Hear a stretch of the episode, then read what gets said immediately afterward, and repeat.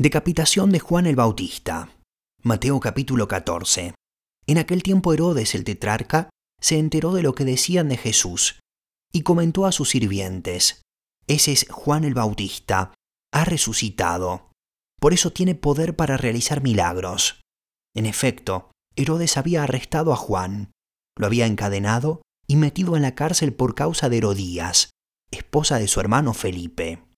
Es que Juan había estado diciéndole, la ley te prohíbe tenerla por esposa. Herodes quería matarlo, pero le tenía miedo a la gente, porque consideraban a Juan como un profeta. En el cumpleaños de Herodes, la hija de Herodías bailó delante de todos, y tanto le agradó a Herodes que le prometió bajo juramento darle cualquier cosa que pidiera.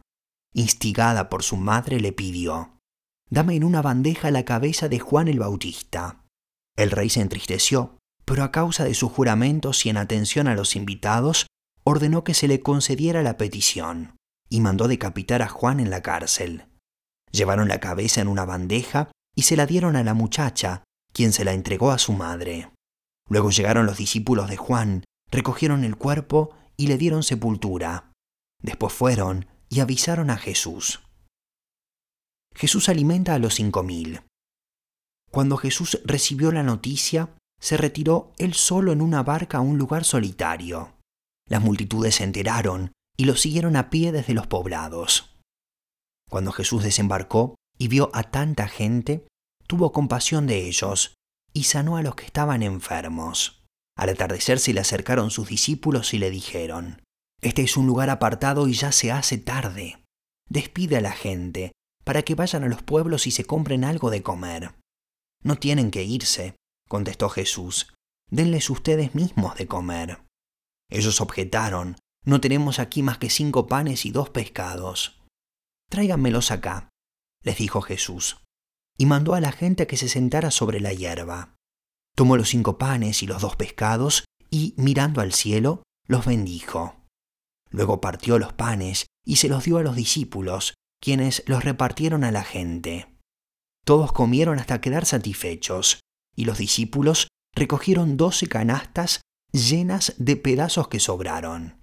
Los que comieron fueron unos cinco mil hombres, sin contar a las mujeres y a los niños. Jesús camina sobre el agua.